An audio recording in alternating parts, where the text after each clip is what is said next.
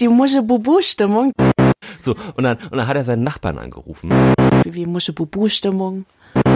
Der wiederum hat dann seinen Schrauberfreund angerufen, Die sind halt schlau, ne? hat das wiederum zu seinem Freund. Das ist jetzt so mein Zuhause. Ich glaube, darum geht's heute. Okay, ich, ich weiß, woraus das Intro-Intro zu der Sendung bestehen würde. Oh ja, oh ja, Oh ja. oh ja. Ja,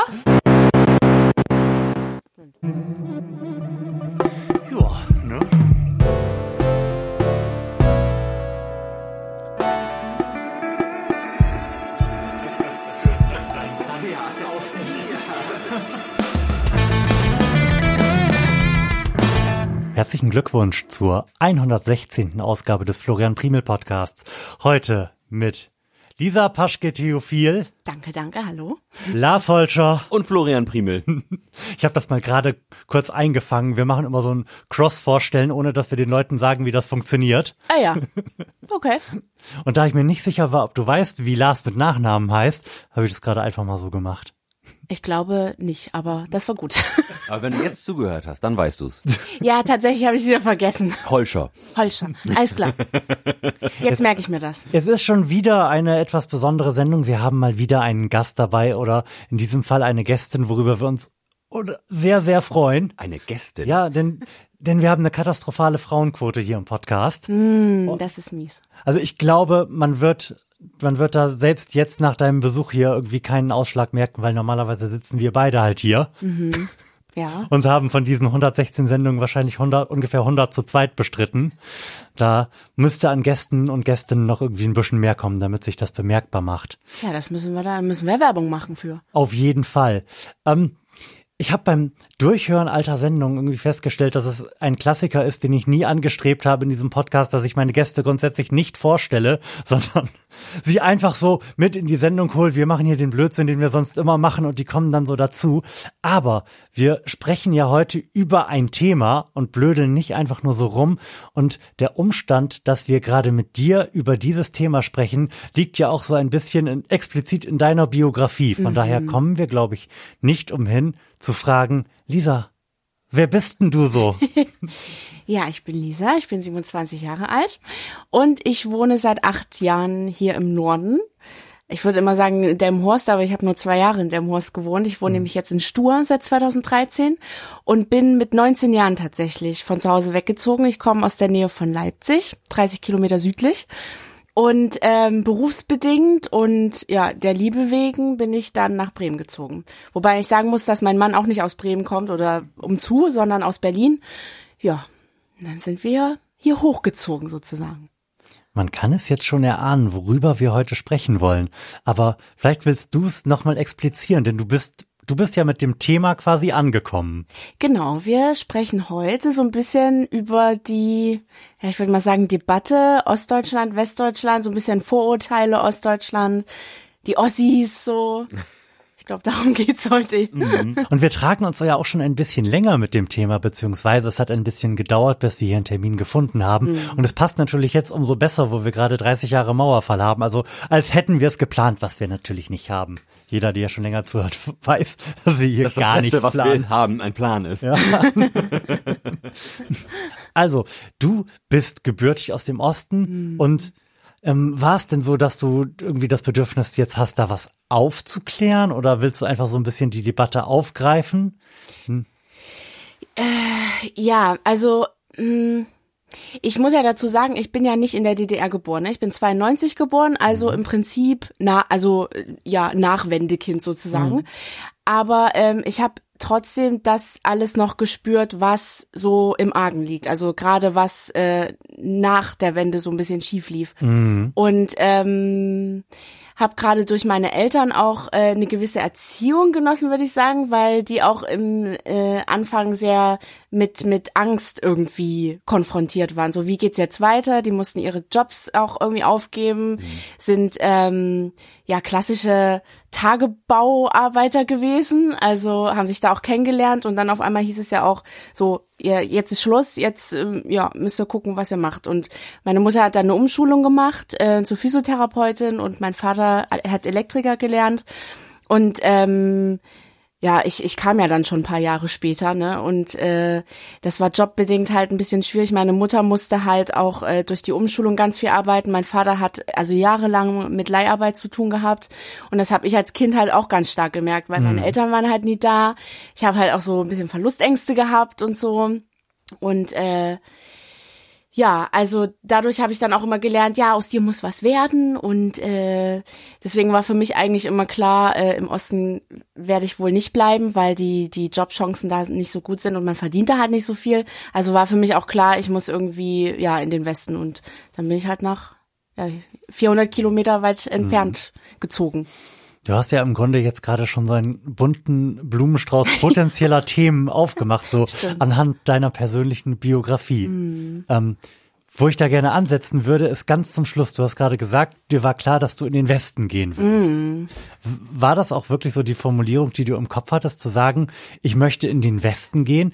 War das Wann, wann war das denn? Du warst da 19, hast du gesagt? Ja, 19 war ich. Also das fing eigentlich schon früher an, also mit 16 ungefähr. Mhm. Also mit 16 muss ich sagen, ich wusste noch gar nicht, was ich machen soll. Mhm. Mein Vater hat das immer alles so in die Hand genommen, hat meine Bewerbung geschrieben und ähm, dann äh, ja habe ich halt Manu kennengelernt und wollte eigentlich mhm. nach Berlin ziehen und da war aber auch so das Problem, dass es da keine Jobs gab, auch nur Leiharbeit und so. Das war ja vor vielen Jahren, glaube ich, noch schlimmer als jetzt. Ich glaube, jetzt ist das gar nicht mehr so so schlimm. Und ähm, da war für mich klar, okay, wir müssen woanders suchen. Und ähm, dann hieß es auch von vom Arbeitsamt so, ja, jetzt können wir nicht nur noch äh, Berlin suchen, sondern müssen deutschlandweit ja. suchen. Okay, also wir befinden uns ja aber da schon nach dem Jahr 2000, äh, richtig? Ja, genau. 2000, wann war das? 2011 muss das gewesen sein, ja. Mhm. Das heißt, mhm. wir haben schon 20 Jahre Wende hinter uns, aber du hast tatsächlich, obwohl du Nachwendekind bist, auch gedacht, ich gehe in den Westen mhm. und nicht, ich gehe irgendwie. Hast du gedacht, ich gehe nach Berlin oder ich gehe in eine andere Stadt oder tatsächlich so in den Westen und das ist jetzt was anderes? Ja, schon so Westen und das ist was anderes, ja. Ich habe mhm. tatsächlich auch mit dem mit dem Gedanken gespielt, in die Schweiz zu gehen, weil ja. da für meinen für meinen Job irgendwie auch mehr Berufschancen sind. Aber ja. das war mir dann doch ein bisschen zu krass. Ja, das, das finde ich schon relativ bemerkenswert, mm. weil ähm, was ja in den Diskussionen, die im Moment so laufen, halt auch jetzt gerade bei 30 Jahren Mauerfall mitschwingt, ist ja, ja Leute, das ist 30 Jahre her, können ja. wir uns jetzt vielleicht mal ein bisschen zusammenreißen. Mhm. Aber ganz offensichtlich ist es ja auch jetzt nach 30 Jahren und bei dir, die du noch nicht mal jemals in der mhm. DDR gelebt hast, irgendwie ein Ding zu sagen, es gibt ja. den Osten und den Westen. Ja, das, das stimmt. Also da haben die irgendwie immer noch keinen Dreh reingekriegt. Also klar kann man jetzt irgendwie mhm. als, äh, als Kommune irgendwie so ein Zeichen setzen, aber trotzdem gibt's ja immer noch keine Betriebe, so, also richtig Wirtschaft in, in Ostdeutschland, die sich da irgendwie ansiedeln und da wirklich äh, ist, also Leipzig boomt vielleicht zwar, aber es gibt jetzt nicht wirklich, wo man sagt, okay, da kommen jetzt viele Leute hin. Also ich glaube, es boomt so an den Autobahnen entlang. Ja. Die, mhm. die ganzen großen Städte liegen da ja auch so, entweder an der A4 oder an der, ich habe keine Ahnung, A9. A14, A9, mhm. ja, genau. Und ansonsten, ansonsten sieht das, glaube ich, ich habe keine Ahnung, aber ansonsten stelle ich mir vor, dass es dann in aller Regel noch die industrialisierte ist als hier auf dem flachen Land. Ich meine, wir befinden uns hier jetzt auch nicht gerade so in einem Speckgürtel von irgendwas. Nee, das, das, das stimmt schon. Also, ja, auf dem Land, dort gibt's ja gar nichts. Die versuchen immer mal irgendwie was so anzuleiern, dann, dann merken die aber, okay, das wird aber wohl doch irgendwie nix, dann machen sie es wieder zu und also das ist echt schwierig. Also wenn dann in, in den Großstädten, da passiert was, aber mhm. so auf dem Land und je östlicher man sowieso kommt, desto schlimmer wird's eigentlich. Also ist das auch jetzt so aus deiner Kontrasterfahrung? Du bist jetzt im Westen und warst mal im Osten und bist wahrscheinlich auch öfter bei deiner Familie mhm. dann wieder heraus, so dass du das bestätigen würdest. Ja, Ir irgendwann fährt man über eine jetzt nur noch imaginäre Grenze ja. und dann wird es scheiße, oder? Äh, äh, ja, so würde ich das jetzt nicht sagen. Also scheiße nicht. Aber ich finde, man merkt das halt schon. Also man merkt mhm. so die Unterschiede zwischen Ost und West. Das merkt man schon doch noch. Also mhm. ähm, vielleicht nicht mehr so krass wie früher, aber es ist schon so, wenn ich in den Osten fahre, dann dann ist die Mentalität eine andere als im Westen. Also mhm. ich ich finde von beiden Seiten gibt's Positives und auch Negatives. Also ich bin halt auch ähm, Genau, erzähl doch mal. ja, also ich war eigentlich ganz froh, dass ich ausgezogen bin und erstmal weit weg von meiner Familie gezogen bin, weil ähm, es war halt auch viel Druck da von von der Familie, weil die natürlich wollten, dass aus mir was wird, weil die halt wissen so, die bei denen sah das nicht so gut aus, weil nach der Wende war halt erstmal Flaute und die mussten gucken, wo sie irgendwie Jobs bekommen und irgendwie Geld verdienen. Und ähm, eigentlich wollten die halt immer so das Beste für mich, aber ich war so ich kann, kann endlich wieder atmen, so ich kann mich jetzt erstmal entfalten und äh, gucken, was will ich denn überhaupt und so. Und ich habe auch das Gefühl, im, im Westen so sind die alle viel lockerer. Also im Osten sind die alle so angespannt und denken immer ganz viel an die Zukunft und wir müssen ganz viel planen und wir müssen Versicherung abschließen und wir müssen die Rente planen und da und dort. Und im Westen ist man so, ja, das wird schon. Findste? Ja. Also ich, ich hätte jetzt eigentlich genau das Gegenteil behauptet. Ja, also ich bin ja, also meine Tante also kommt, kommt auch von hier, ist dann aber nach ähm, erst nach Potsdam gezogen und dann immer so ein bisschen um, um die Dörfer herum, Belitz. Ähm, Und jetzt jetzt wohnen sie da, da wo sie jetzt wohnen, auch schon 15 Jahre. Und da auch, auch die Nachbarn, die waren alle total chillig und das war irgendwie so ein bisschen so kommunmäßig, Ach, da, sag ich okay. mal. Das war alles so easy peasy und alles läuft schon, alle helfen sich gegenseitig, irgendwie so alles ganz, ganz eingeschworen. Und ähm, jetzt haben wir auch schon ein paar Mal so Kurztrips gemacht, zum Beispiel irgendwie nach Usedom oder, oder kurz vor Usedom. Und das waren auch alles irgendwie so ganz geile Leute eigentlich, die irgendwie mega gechillt waren und alle so darauf aus, ey, wir helfen dir irgendwie und das und, und das passt schon, total, total herzlich. So, und das, äh, da hatte ich jetzt nicht, nicht das Gefühl, dass das Leute sind, die irgendwie die großen Sorgen rumtreiben. Ich kann mir schon vorstellen, dass, dass es das da sicherlich auch massenhaft gibt. Aber in, also in, in meiner relativ kleinen Blase ist das im Osten noch nicht aufgetaucht.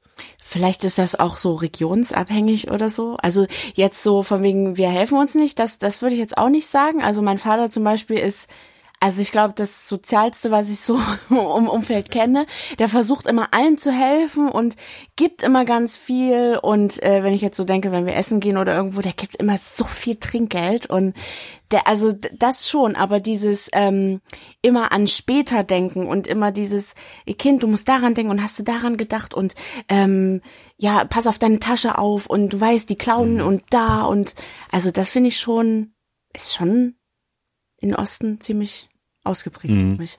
Also was ich äh, bemerkenswert am Osten finde, ist, ist diese Hilfsbereitschaft irgendwie. Das, das finde ich, haben, haben wir hier im, Westen, sagen wir mal so, so aus, ausgeprägt nicht, aber ich glaube, das hängt auch damit zusammen, dass im Osten die Dörfer auch verhältnismäßig klein sind, viel, oftmals, dass man sich da irgendwie besser kennt, dass, dass die Beziehung der Dörfler und Dörflerinnen untereinander irgendwie eine, eine andere ist als jetzt in unserer mittelgroßen Stadt Delmenhorst. Ja. Denn so halt, um noch mal eine Anekdote aus meiner Jugend zu erzählen, wir, also ich habe ja immer noch eine, eine Vespa und wir haben, als wir 16 waren, haben, haben wir unser Freundeskreis, also fünf, fünf, sechs Jungs, haben wir uns alle irgendwie alt, alte Wespen gekauft und haben dann im Sommer Touren gemacht, so in den Sommerferien, so, so zwei, drei Wochen und dann haben wir auch mal eine Tour nach Fehmarn gemacht.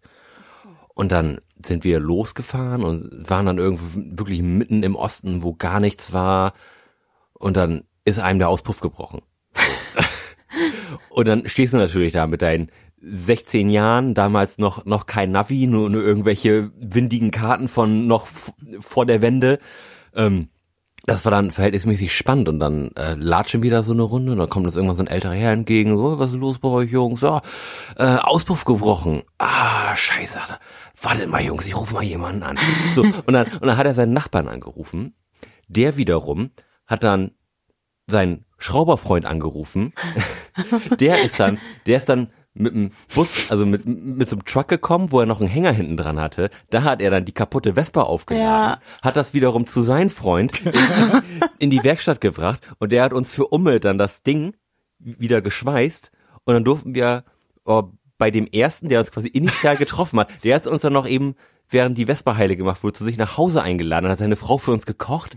Das war, das war so die maximale Hilfsbereitschaft und das ist einem da andauernd begegnet. Wenn man irgendwie verloren war und irgendwie so ein bisschen hilflos aussah, dann musste man eigentlich nicht lange warten. Es kam immer jemand auf einen zu, der einem irgendwie geholfen hat. Das war so ein ganz warmes Gefühl. Während jetzt hier oder sag ich mal auch in, eher in, in einer Großstadt die Leute doch eher so mit Scheuklappen an einem vorbeilaufen, finde ich, ist das da ein ziemlich warmes Gefühl, Ja. was man da so hat, auch wenn man jetzt viel hört, irgendwo- irgendwie drüben sind, sind nur Nazis und so. Mhm. Ähm, das mag, mag ja vielleicht sein. Ähm, oder ist, ist, ist ja, ja, es ist, ja auch so. ja, Also, aber ähm, so das, das breite Volk, würde ich sagen, ist sehr, sehr hilfsbereit. Ja. Und das finde ich ist bemerkenswert am Osten. Also und, und da glaube ich auch, entschuldige, dass ich Nee, unterbreche, das liegt auch so ein bisschen an der äh, DDR, dass, dass man da so ein bisschen drauf ko konditioniert wurde, Ja. irgendwie ein, eine Gemeinschaft zu sein. Und das ist die, die gute Seite, ja.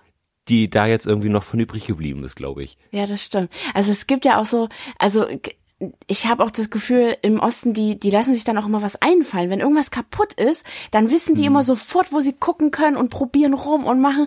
Und ich habe das auch äh, hier, wenn ich dann irgendwo mal, weiß ich nicht, ich habe was mit dem Auto und gehe irgendwo hin und, und frage jemanden auf der Straße oder so, dann ist immer, ja, ja, nee, das weiß ich jetzt auch nicht. Ja, äh, da können sie es vielleicht noch versuchen, aber ansonsten habe ich auch keine Idee. Ja, da, das kommt sicherlich auch noch irg- irgendwie so als, Mhm. als, als Nachtrag aus, aus der DDR. Man hatte da ja relativ wenig und Ja. musste mit, mit dem, was man hatte, irgendwie maximal Genau. lange auskommen. Da, das ist mir auch im, im Osten aufgefallen, dass es wahnsinnig viele alte Sachen gibt.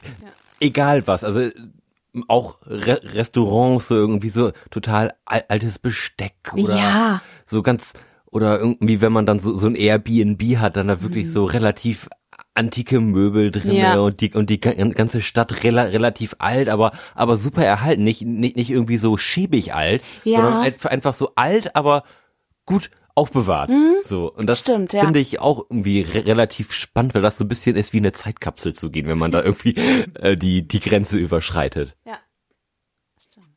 Also du kennst das auch so von deinen Eltern. Du hast ja gerade angefangen, bevor Lars seine Anekdoten eingeworfen hat, dass, dass dein Vater quasi genauso ist wie die Menschen, die er gerade beschrieben hat. Ja. Würdest das bestätigen? Auf jeden Fall. Also ich merke das auch, äh, mein Vater macht ja auch ganz viel selber. Der hat irgendwie die Garage selber gebaut, der macht im Auto irgendwie die Garageneinfahrt selber.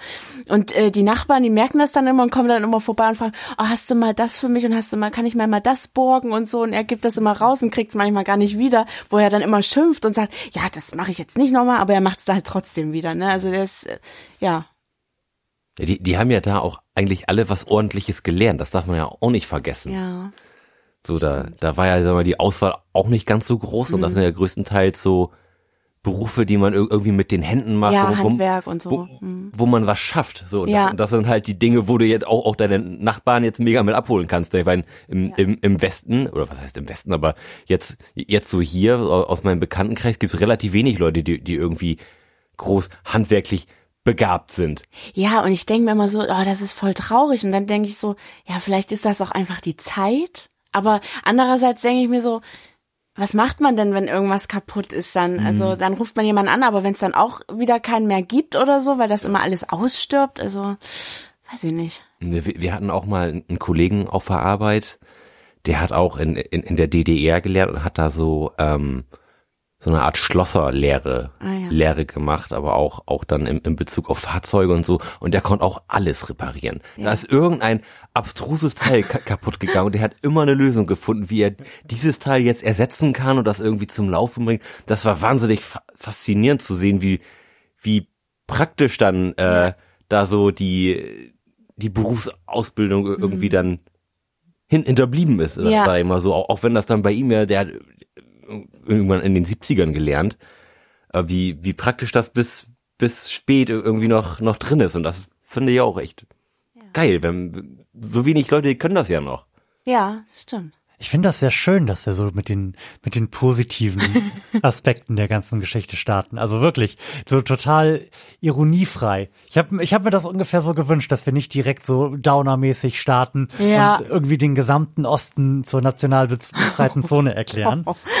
ähm, ich, ich will es kurz aus, aufgreifen. Also ich glaube, dass Lars deine Beobachtung, dass in unserem Bekannten- und Freundeskreis keiner mehr irgendwas kann, das ist eher ein generationales Problem. Also ich, heute, es gibt halt einfach weniger Handwerker und mehr Berufe, die eigentlich so nichts taugen. Ja, und, und- und- die meisten von uns haben so einen gelernt. Und es, und es gibt weniger Dinge, die es wert sind, repariert zu werden. Das, das Ja. darf man auch nicht vergessen. Ja, genau. Ja. Also in der Generation meiner Eltern gibt es noch viele Leute, die irgendwas können, womit ich was anfangen kann. Also ich denke, wenn ich mich im erweiterten ähm, Verwandtschaftskreis umschaue, werde ich sogar jemanden finden, der hier das Dach decken kann. Und ich habe auch bei Freunden von meinen Eltern irgendwie einen Klempner greifbar. Und mein Vater hat Starkstromelektriker irgendwann mal nebenbei gelernt beim THW. Also da geht einiges. Und unser Auto kriegen wir auch noch repariert von, von Bekannten. Aber wie du schon gesagt hast, so bei Leuten unseres Alters ist das eher finster. Ja. Und da sag ich mal, Tabellen kann ich selbst hin und her schieben.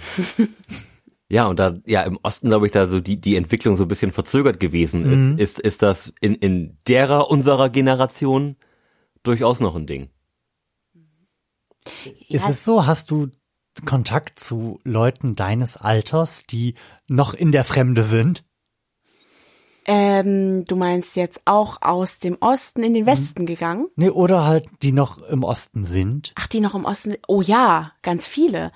Also, es sind ja nicht alle weggezogen, die ich kenne, Freunde oder auch aus der Schule. Die, viel, die meisten sind doch da. Die meisten sind natürlich dann auch nach Leipzig gezogen, in eine größere Stadt. Aber es gibt auch ganz viele, die jetzt äh, zum Beispiel auch nicht mehr leben oder die im Okay. Gefängnis sind Okay. oder die drogenabhängig sind, die Kinder haben und drogenabhängig sind. Also ja, gibt's auch. Und also das sind alles die, die auch dann dort geblieben sind. Also ich bin ja im Dorf aufgewachsen und äh, die sind dann halt da geblieben. Und wenn ich die jetzt manchmal auf der Straße sehe, denke ich so, boah, ich hab, hätte den jetzt nicht erkannt. Also war, war das jetzt deine Moderationsbrücke zum negativen Teil? Äh, ach so, ja. Aber es gibt auch, nein, es gibt auch positive Beispiele. Also es sind auch welche da geblieben, aus denen ist was geworden. Die sind nicht schwer heroinabhängig. nein. Die kiffen nur wahnsinnig viel oder was? Ja, nee, die haben also ganz normale Jobs und so, ne? Ja, doch. Aber wo, wo wir schon bei Leuten sind, die du kennst, die du, mit denen du in der Schule gewesen bist, du bist in die Schule gekommen, da war im Osten quasi schon der Westen. Ja. Also die Wende hat schon stattgefunden. Genau. Ähm, Zehn Jahre später. ja. Und man hat ja dem Osten dann auch relativ schnell möglicherweise etwas überhastet das äh, westliche Schulmodell übergeholfen. Aber ich könnte mir durchaus vorstellen, dass da noch so ein gewisses Maß an Provisorium vorhanden gewesen ist. Magst du vielleicht mal so ein bisschen aus deiner Erfahrung erzählen, wie so deine Schulzeit gewesen ist? Ich hatte eine ganz, ganz schreckliche Schulzeit. Also Okay. das muss ich wirklich sagen. Und ich bin ja jetzt mit einem Lehrer verheiratet und was der sich von mir schon alles anhören musste, so für Vorurteile von wegen, ja, Lehrer, die, ja, die chillen nur, ne, die arbeiten gar nicht und so. Und weil es war damals bei mir tatsächlich so, ich hatte auch ja noch zwei Monate Ferien. ja, Drei. Drei. Drei, okay. Drei, genau.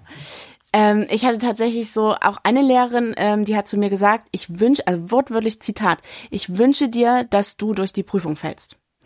Und äh, ja, da habe ich auch gedacht, ja, ganz toll. Also ich muss auch sagen, ich war jetzt keine einfache Schülerin, weil ich immer sehr, ja, ich war sehr aufbrausend und ähm, war auch ein bisschen blöd, weil ich war immer da dabei, wo was los war, aber alle anderen waren schlau, äh, zur richtigen Zeit weg zu sein und ich war dann halt noch da und ich habe dann irgendwie die Einträge gekriegt und so.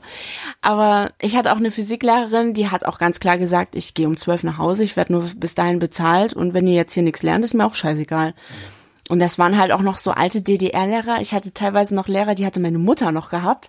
Also wirklich alte Lehrer. Das war so ein richtig äh, altes Schulsystem noch und ach, nee, das war, das hat mir auch nicht gut getan. Also ich war froh, dass ich äh, die Schule dann geschafft hatte. Also ich habe einen Realschulabschluss und äh, dass aus mir dann doch noch was geworden ist. Wie, wie war denn damals da sowieso grundsätzlich das Schulsystem? Gab es eine vierjährige Grundschule wie ihr bei uns jetzt auch? genau, ja. Und dann darauf folgend? Also darauf folgend entweder äh, Gymnasium oder Mittelschule hieß das damals noch. Das ist jetzt halt die Oberschule. Ne? Da hat man Realschule und Hauptschule zusammen. Und äh, wir waren mit der mit den Hauptschülern bis zur neunten Klasse. Dann sind die ja abgegangen und wir haben dann noch ein Jahr gemacht und ähm, Wir waren zwar alle in einer Klasse, aber jetzt zu den Hauptfächern waren wir zum Beispiel getrennt, also Realschule für sich, Hauptschule für sich. Also das war so, ja, das Also System. gab es bei euch gar keine Orientierungsstufe, so wie es das bei uns gab. Wir, wir sind ja so, so ungefähr ein Jahrgang. Ich bin Jahrgang 91 Ah, okay. und ich bin nach der Grundschule erstmal in Ihr die, seid alle so jung. in die Orientierungsstufe gekommen, wo man noch zwei Jahre sich irgendwie ausrichten konnte. Nach der Schule dann? Nee, Nach also, der Grundschule. also vier, Ach, nach vier, der vier. Jahre Grundschule und dann zwei Jahre Orientierungsstufe, Oha, okay. wo, wo man dann ähm, so, so die Weichen gestellt hat, sag ich mal. Da hat man dann, wurde man dann in, in Kurse eingeteilt, A- ABC-Kurs, so Ah, okay. mit, mit Englisch, Deutsch, Mathe. So, und dann da, daraufhin, na, nach den zwei Jahren, also dann quasi zur siebten Klasse hin, ist man dann halt erst auf die weiterführende Schule gekommen. Ah, nee, das hatten wir nicht. Also Das- ging's gleich, fünfte Klasse, los Ah, das, geht's. das hatten wir hier auch nicht besonders lange. Also das gibt's ist ja inzwischen auch nicht mehr so. Ja.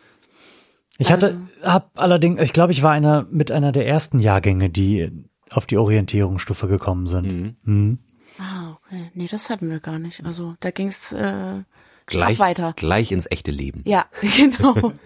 Und hast du denn davon mal ganz abgesehen, dass du es vielleicht eh nicht so einfach gehabt hast, was irgendwie so in deiner Person begründet liegt, äh, gemerkt, dass da irgendwie zwei Schulsysteme verheiratet worden sind und es deswegen nicht so einfach gewesen ist, dass du Lehrer hattest, die es vielleicht anders mal gelernt haben, aber dann auf einmal auf eine andere Art und Weise machen mussten?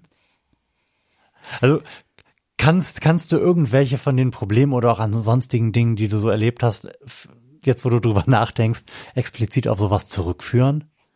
Oder hast du da irgendwelche Erlebnisse? Ja, also ich, ich glaube einfach, dass äh, ja, das waren halt total alte Lehrer, also die waren Mhm. halt äh, auch wirklich kurz vor der Rente. Die hatten andere Lehrer halt gehabt, ne, damals noch aus der DDR und das haben die halt dann weitergeführt. Also ich glaube nicht, dass die als äh, die Wende war, dass die dann noch mal eine Umschulung hatten oder sowas. Mhm. Also ich glaube, die haben dann einfach weitergemacht, hatten halt vielleicht neue Lehrpläne oder so, Und, eine- aber und eine neue Deutschlandkarte. neue Deutschlandkarte, genau.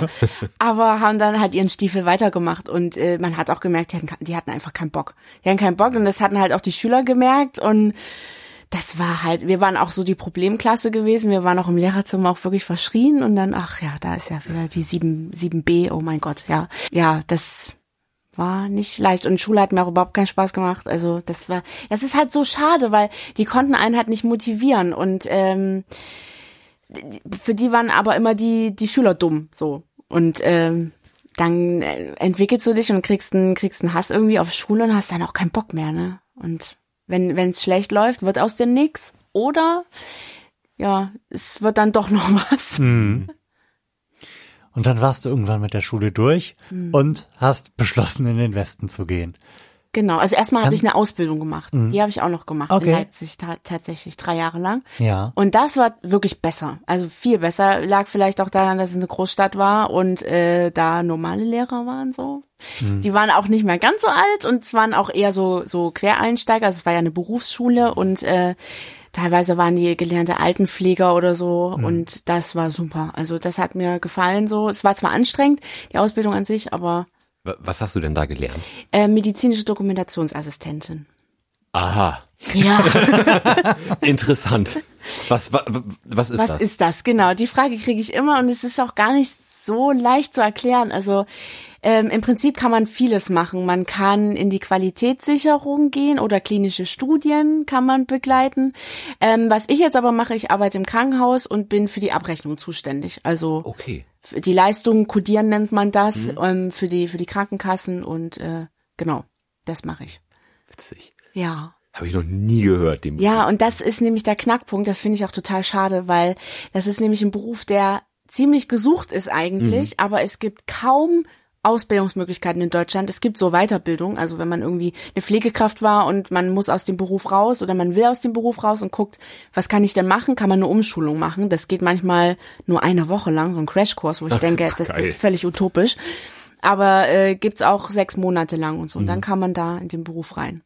Ach, stark. Das ist ja, witzig, dass, dass es noch Berufe gibt, von denen man wirklich noch nie was gehört hat, die ja eigentlich tr- trotzdem ja Berufe der Mitte irgendwie Ja, sind. genau. Ich meine, da muss es ja, Ja. eigentlich wahnsinnig viel von geben. Ja, das denke ich mir auch immer so. Aber nee, gibt's tatsächlich nicht. Kannst du es irgendwie einschätzen, nur so ganz grob, wie viele von den Leuten, die, ich sag mal, in deinem Abschlussjahrgang gewesen sind, was gemacht haben, wie viele da geblieben sind, wie viele weggegangen sind, wie viele vielleicht nur irgendwie in eine größere Stadt gegangen sind, aber im Osten geblieben sind? Von meiner Ausbildung her jetzt? Nee, von deiner, von, von deiner Schulabschlussklasse. Also. Oder deinem Jahrgang. Ja, in den, in den Westen. Einfach mal so überschlagen also oder weggegangen äh, da. Also ich würde mal sagen, über die Hälfte ist nach Leipzig gezogen. Mhm. Vereinzelt sind welche da geblieben, aber jetzt weiter weg als aus Sachsen, würde ich sagen, nur ich. Mhm. Also ich, ja, weil da der Großteil ist eben so, ja, also kann man auch nicht verübeln, also das Zuhause nicht verlassen. Und ich meine, klar, in der heutigen Zeit muss man total flexibel sein und wenn du einen Job kriegst in München, dann musst du halt nach München gehen. Aber das weiß ich nicht, kann man so halt auch nicht äh, verlangen. Also für mich, mir war das egal, ich wäre überall hingegangen, mhm. weil ich ja, weiß ich nicht, war da relativ offen. Jetzt mittlerweile auch nicht mehr so, weil ich werde jetzt auch manchmal gefragt, würdest du wieder zurückgehen oder würdest du noch mal woanders hingehen? Würde ich jetzt tatsächlich sagen, nee, weil irgendwie ist das jetzt hier so mein Zuhause geworden. Ich habe Freunde gefunden und so, also ich würde hier, das ist jetzt so mein Zuhause. Mhm. Du würd, also du würdest wegen der Freunde, die du gefunden hast oder weil das jetzt dein Zuhause ist, nicht zurückgehen oder weil du sagst, hier gefällt's mir einfach besser, selbst wenn ich die mitnehmen könnte würde ich es nicht machen. Äh, ich glaube, würde ich die alle so Sinnlose hypothetische ja, Fragen. Ja, das, das, ist voll schwierig. Aber ich glaube, nee, das kann, kann, ich so gar nicht beantworten. Mhm. Ich glaube, ich würde trotzdem hier bleiben, auch wenn ich alle einpacken würde. und äh, manchmal denke ich mir so, auch ich würde auch gerne mal nach Leipzig ziehen vielleicht, weil die Stadt so schön ist. Aber mhm. ich glaube, ich finde es ja auch ganz schön. Mhm. Ja, ich wollte so einen groben Überschlag wissen, um vielleicht an deiner persönlichen Erfahrung mal abzuklopfen, wie, wie sich das denn, was man so allgemein als Brain Drain bezeichnet, dass halt gerade die Jungen, die gut ausgebildeten, die Klugen irgendwie weggegangen sind nach der Wende, mhm. wie sich das so, ob sich das an deiner persönlichen Biografie irgendwie abbilden lässt. Aber scheinbar ja nicht so direkt, ne? Nee, nicht so richtig. Wobei man ja auch immer sagt, wenn man jetzt auf, auf Nazis, äh, ja, wenn man auf das Thema kommt und sagt, ja, da. Ja, wir kommen noch auf das Thema. Ja, nee, aber das, das ist, äh, das ähm, äh, passt gerade dazu, weil da sagt man ja immer, ja, der ganze Osten, das sind ja alles Nazis. Und ähm, dann kann man ja aber auch sagen, ja, die ganzen klugen Köpfe sind ja halt weggezogen, weil es dort halt keine Jobs gibt oder keine, mhm. keine Perspektiven irgendwie. Und deswegen sind die klugen, wobei es gibt ja immer noch kluge Köpfe im Osten, das will man ja jetzt nicht. Ne? Aber viele sind halt auch einfach weggegangen, weil es keine Perspektiven gab. Mhm. Genau, das, das war halt so, was mich mhm. interessiert hat, ja. ob du das irgendwie persönlich bestätigen kannst. Aber so, weil, weil du bist ja quasi jetzt dafür hier. Ja, genau. einfach mal so, einfach mal so zu schauen, wie, mhm. wie sich so die Klischees abbilden lassen. Ja, aber jetzt so von meinen Freunden oder Umkreis, also die, die mir jetzt mhm. einfallen, da sind jetzt keine weiter weggezogen, aus, äh, außer nach Leipzig. Mhm. Also, nee. Tatsächlich nicht. Lars, willst, willst du uns vielleicht mal irgendwie auf den negativen Pfad bringen?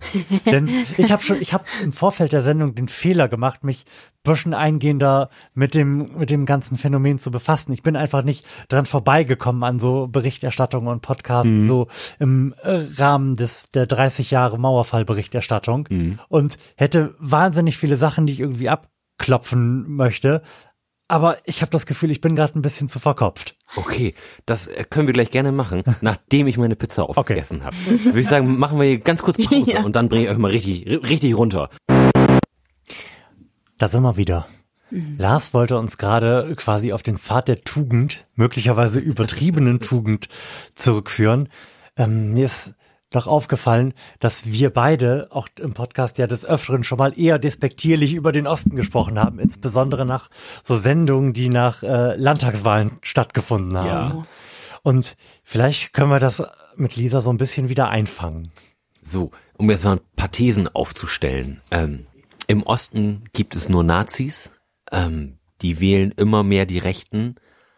Sollten wir die Mauer nicht vielleicht wieder zurückbringen und ähm, wa warum sollen wir denen helfen, denen nicht ge geholfen werden will? So, das, um, um, um das mal in, in den Raum zu stellen. Ähm, also es ist ja immer leicht, als außenstehende Person über den Osten zu reden. Also man hört das ja mal, also hauptsächlich ja von Menschen, die nicht im Osten wohnen, so von wegen, der Osten ist ganz schlecht und ja, da wohnen ja nur dumme Leute. Also oft wird ja immer so der Osten dargestellt, als wäre der so dumm. So, einfach dumm. Und das ist halt zu einfach, weil, also es gibt ja zum Glück auch ganz gute Dokumentationen darüber, die meistens so auf ARD laufen oder so, die eigentlich das Problem ganz gut zeigen. Und zwar der Großteil der Menschen im Osten fühlt sich halt echt abgehängt, alleingelassen und ähm, ja, und das ist so nach der Wende, ja, also spätestens oder frühestens, wie sagt man? Auf jeden Fall seit der Wende ist es äh, ja nicht besser geworden, sondern gleichbleibend schlimm eigentlich, dass sie sich, äh, weil, weil die haben ja eine Hoffnung gehabt, als die Wende war, und zwar, dass es besser wird. Und das, in den, dem Osten wurde halt vieles versprochen. Und das kam dann halt nicht. Und äh, dann haben sie gemerkt, okay, äh, wir wollten zwar den Osten äh, also nicht den Osten nicht mehr, sondern wir wollten, wir wollen zwar die DDR nicht mehr, aber wir wollen den Kapitalismus ja eigentlich auch nicht. Und ähm, dann haben die halt auch gemerkt, oh, jetzt läuft der, der Hase ja irgendwie ein bisschen anders und vorher in der, in der DDR wurden die ja so auch ein bisschen für dumm verkauft und ja, ja, der Staat macht schon, der erzählt uns ganz schöne Dinge, wir müssen uns halt um nichts kümmern. Das war ja teilweise auch so. Also ähm, man hat immer eine Wohnung gefunden, ähm, mhm. man, man, die Kindererziehung war halt auch irgendwie also besser in dem Sinne, dass man äh, immer einen Kita-Platz zum Beispiel bekommen hat.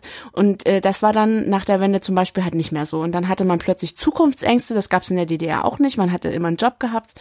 Ähm, und äh, für viele äh, ging es halt immer weiter bergab und die sind halt dann auch nichts geworden, haben keinen Job gefunden. Und ähm, was macht man da? Ja, dann wird man entweder rechts oder oder generell Politik verdrossen und glaubt, niemand mehr geht gar nicht mehr wählen. Also in meiner Familie, meine Eltern gehen zum Glück wählen, die wählen halt seit jeher auch links. Also die haben damals immer die PDS gewählt und jetzt wählen sie halt immer Linke sind jetzt auch nicht, sagen wir nicht politisch oder so, also aber sie sind trotzdem so, dass sie auch dagegen halten, wenn mal Leute kommen, die halt äh, rechts reden. Meine Mutter hat ganz viele Patienten, die halt immer sagen, ja, ich will jetzt dieses Jahr die AfD und ja, haben Sie schon die Ausländer jetzt hier bei uns in der Stadt gesehen und da sind auf einmal solche Schwarzen, die laufen da rum und also da sagt meine Mutter halt auch was und das, das macht mich so ein bisschen stolz auch, dass meine Eltern halt nicht so sind wie viele andere. Mhm. Und äh, meine Großeltern zum Beispiel, die gehen gar nicht wählen und die sind auch so, ja, wenn irgendwas passiert, das waren bestimmt wieder die Ausländer. Und, ja. Aber fühlen sich deine Eltern denn auch abgehängt? Nee. Nee, nicht wirklich. Meine Eltern sind aber auch nicht, gehören nicht zu dieser Ge Generation. Also die sind nicht so alt. Meine Mutter ist äh, 52 und mhm. mein, nee 51 und mein Vater ist noch nicht mal 50. Der ist 49. Der wird nächstes Jahr 50. Also das heißt, äh, mein Vater war glaube ich 19 als als äh, die Mauer fiel. Also nee.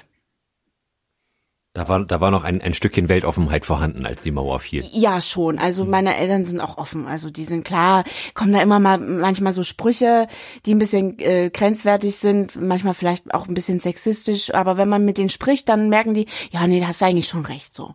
Und äh, also das ist einfach nur so Gelaber von denen. Da steckt oft nichts dahinter so. Mhm. Aber Grundsätzlich kannst du nachvollziehen, dass sich viele im Osten, wie du sagst, abgehängt fühlen? Mm, das schon. Natürlich äh, heißt das jetzt nicht, dass ich es verstehen kann, wenn die dann AfD wählen oder so. Mhm. Ähm, aber bei vielen ist auch so dieses, ja, mir bleibt da jetzt nichts anderes übrig, da muss ich jetzt die AfD wählen. Und wenn ich denen dann aber erkläre, warum man die AfD nicht wählen soll, dann verstehen die das auch. Ich glaube, die, die, die haben einfach keine, also nicht der Großteil, aber viele haben auch keine Ahnung. Natürlich die, die wirklich überzeugt sind, die du nicht mehr ja, ändern kannst, mit denen kannst du ja auch nicht reden, aber es gibt auch immer noch welche, ähm, die das immer noch nicht verstehen, so richtig. Mhm. Also gibt es ein Bildungsproblem im Osten ja, ich würde nicht unbedingt sagen nur im Osten, ich würde so gesamtgesellschaftlich sagen, weil es, es wird ja nicht nur, klar, in, in, im Osten wird ähm, mehr AfD gewählt als im Westen, aber wir haben ja eigentlich äh, ein, ein äh, Problem in, in ganz Deutschland, dass die AfD äh, viele Prozente kriegt. Hier in, in Delmhorst waren es auch 15 Prozent. Ne? Ja, das aber erschütternderweise. Äh, ja, genau. Aber ja, es also ist äh, auch irgendwo ein Bildungsproblem, aber auch äh, was die Medien draus machen und dass die AfD immer nur dieses äh, der hat jetzt wieder was Blödes gesagt. Also es wird immer auf dieses, was die sagen, drauf rumgehackt, anstatt einfach mal das Programm auseinanderzunehmen und wirklich zu sagen, was steht da drin, dass die eigentlich eine neoliberale Partei sind. So. Mhm. Also, ja.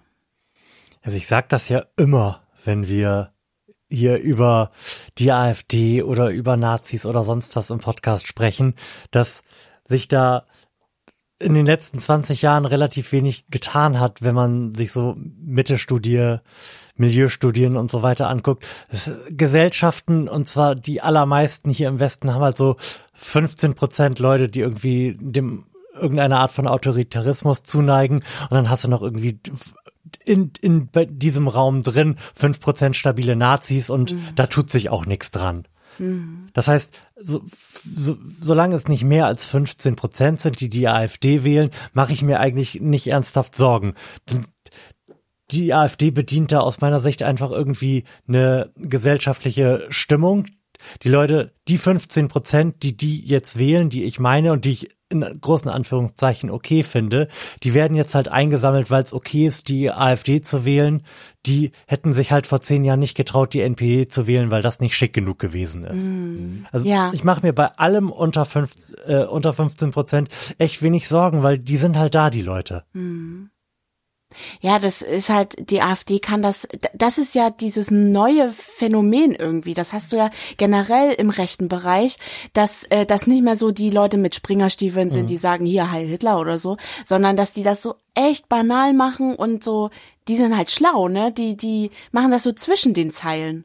Ja, schlau ist, hast du jetzt relativ weit gedehnt. ja, aber ähm. du weißt, was ich meine. Also, ähm, ja. Ich würde, ich würde das gerne ganz kurz ein bisschen zurückholen und vers ja. versuchen, nicht nur und auch nicht jetzt schon nur über die AfD zu sprechen. Ja, okay. Ähm, sondern ähm, vielleicht nochmal zu gucken, wie denn so im Osten diese Befindlichkeiten sind, die es möglich machen, dass man da relativ leichter eingesammelt wird von so Leuten wie denen in der AfD. Ja. Wie, wie so das allgemeine Gefühl da ist. Mhm. Also erstmal so generell im Parteienbereich ist alles, also alle Parteien noch mal ein Stück nach rechts gerückt. Also mhm. generell, ob es jetzt die Linke ist, die äh, rechter sind als die Linke jetzt in, im, im Westen, ähm, oder ob es jetzt äh, die CDU ist oder SPD oder wer auch immer. Und ähm, es gibt halt irgendwie nichts und also es gibt nichts, was was der AfD so was entgegensetzen kann und und und auch die Probleme wirklich anspricht, die die es halt einfach gibt im Osten. Es macht keiner was äh, äh, für den ÖPNV zum Beispiel. Es fährt auf dem Land irgendwie kein Bus. Mhm. Bei, bei mir damals äh, oder jetzt ist es ja immer noch so, äh, fährt halt ja auch nichts nach nach nach Leipzig oder so. Also es, mittlerweile gibt's da eine, eine Bahn, die fährt, aber die fährt auch nicht unbedingt nachts und ähm, am Tag sowieso kein Bus. Ähm, ja, äh, es wird nichts für die Jugend angeboten. Also du du hast halt nichts und äh, das sind aber die Probleme, die die Menschen halt äh, ja, wo du die Menschen auch eben kriegst. Mhm. Und das ist nicht vorhanden. Das ist das so ein Punkt. Mhm. Ja. Also du siehst, dass es irgendwie reale Probleme gibt, mhm. so die sich nicht im Bereich von, da laufen jetzt mir zu viele Ausländer rum, das gefällt mir nicht bewegen, sondern irgendwo anders. Mhm. Aber die gibt's ja hier auch. Mhm. Ich sag das des Öfteren, ähm, weil ich so wahrgenommen habe, seit ich ein Kind habe, wie beschissen das eigentlich auch hier bei uns ist. Mein Bus fährt hier auch irgendwie einmal die Stunde und kostet mich dann hin und zurück, wenn ich zum Kinderarzt gefahren bin, fünf Euro. Da bin ich jetzt nur so semi-glücklich mit. Mhm. Und wir wurden von unserem Krankenhaus zur Geburt weggeschickt, weil das voll war. Ne? Ja. Das, das sind jetzt alles so, das sind jetzt so unerfreuliche Dinge, die man so unter strukturschwache Regionen zusammenfassen würde, obwohl das hier jetzt nicht so eine super strukturschwache Region ist. Aber trotzdem haben wir hier keine 27 Prozent AfD. Mhm, weil man hier auch noch mehr Menschen hat würde ich sagen. Also im Osten gibt's äh, weniger Menschen, viel mehr ältere Menschen, viel mhm. konservativere Menschen und hier gibt's auch mehr ähm, ja, Migranten auch einfach. Das gibt's halt in, in Ostdeutschland äh, im Schnitt weniger. Und also ich denke mal, das ist auch ein, ein Punkt.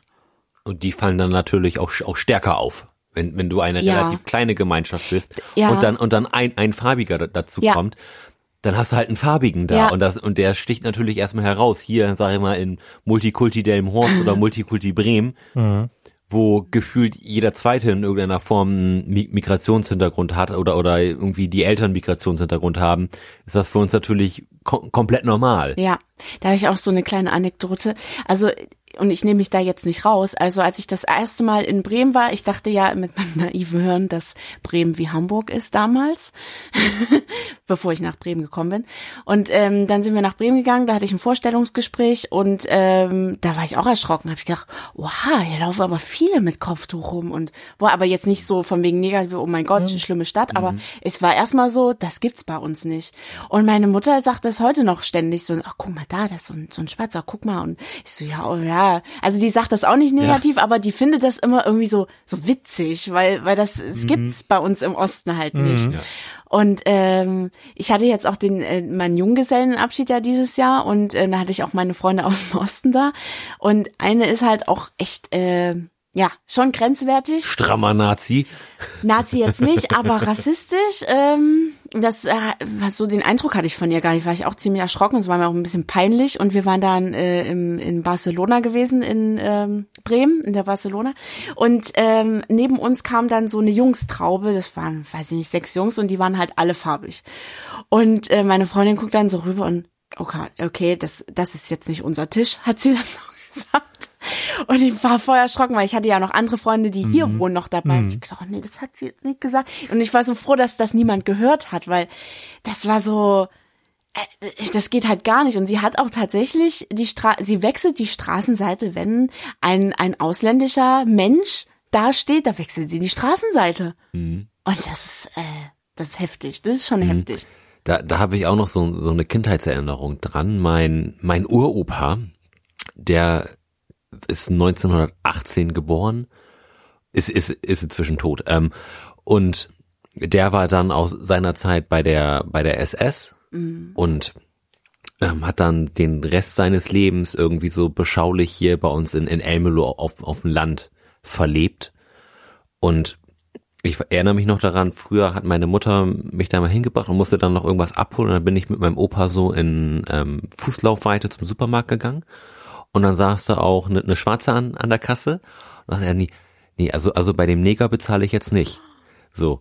Und ähm, das finde ich ist, ist glaube ich so ähnlich, wie es sich im Osten auch, auch verhält. Wenn, wenn du eben in, in deiner kleinen, ich Ja. sag mal, deutschen Blase lebst, Ja, mhm. dann stößt dir das, das andere ja. ähm, relativ hart auf, wenn, wenn du da halt sonst keinen keinen Kontakt mit hast. Und das war, und das muss irgendwann so in den Mitte der 90er gewesen sein. Da, da, war, da war ich noch nicht in der Schule. Aber da, da erinnere ich mich dran. Das, Ja. hat, das, das hat sich irgendwie so, so festgebrannt, weil ich, weil ich damals schon, also meine Mutter hat, hatte auch ähm, farbige Freunde. Und von daher war, war, war das für mich zu dem Zeitpunkt schon, schon ganz normal, dass, dass die halt ir- irgendwie hier, hier mit uns sind und dass das genauso Leute sind wie, wie du und ich. ja. Und das war dann schon eine ganz, ganz sonderbare Erfahrung. Das hat sich ja offensichtlich die letzten vermutlich 23 Jahre nicht, nicht aus seinem Kopf bewegt. Das ist schon, schon witzig. Und, und ich glaube, so, so funktioniert halt auch im Osten. Ja, das, das glaube ich auch. Es gibt ja dann auch, wenn da ein farbiger ist oder irgendjemand, der halt äh, ausländisch aussieht, die älteren Leute, die gucken dann immer, also sie sagen jetzt nichts, aber die gucken halt schon irgendwie komisch, ne? Vor allem gerade im Osten sind ja, glaube ich, pro Kopf re- relativ wenig ähm, Flüchtlinge und, und, Ja. Au und Ausländer, aber das sind, das sind ja die, die am lautesten schreien, weil, weil es auch, auch die sind, die es halt bisher am wenigsten gewohnt gewesen sind. Ja. Das stimmt. Und da jetzt diesen interkulturellen Austausch da jetzt irgendwie so relativ, ich will nicht sagen, auf, auf, auf die Fresse zu bekommen, aber das, ich, ich glaube, das ging da jetzt re relativ fix, dass sich da, dass sich das da halt, halt so dargestellt hat. Das ist, glaube ich, schon eine harte kulturelle Dissonanz, die da Ja. entstanden ist.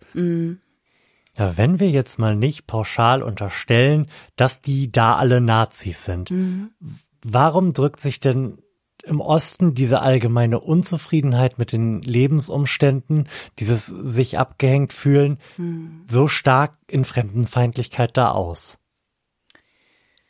Ähm, Warum ist es das Flüchtlingsthema gewesen, was wenn man so will, das fast zum Überkochen gebracht mhm. hat, wenn die eigentlichen Probleme andere sind. Es ist, glaube ich, egal, ob es jetzt Geflüchtete sind oder ob es Hartz-IV-Empfänger sind oder so.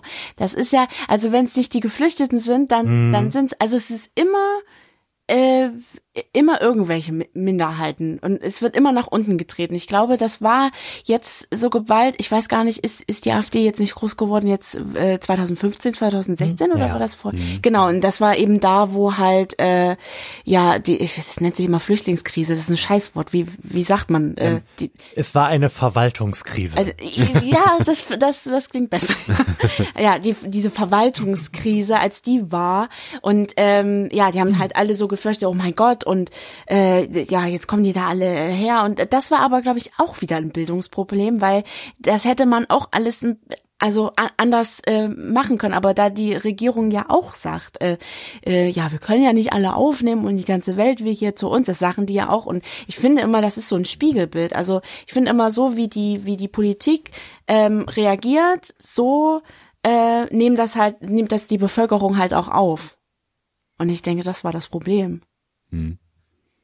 Ich, ich kann mir vorstellen, dass das Ganze ein Problem ist, dessen ähm, ich will nicht, dass jemand mehr hat als ich. Mhm. So, weil die, das auch das ist jetzt natürlich hart über einen, einen Kamm geschoren, ähm, die da relativ wenig haben. Mhm. Und ich glaube, wenn, wenn du wenig hast, mhm. ist es, glaube ich, ist die, ist die Einstiegshürde, irgendwie neidisch zu sein, hm. wesentlich geringer. Ja. Weil, weil es da um, um so banale Sachen geht. Ja.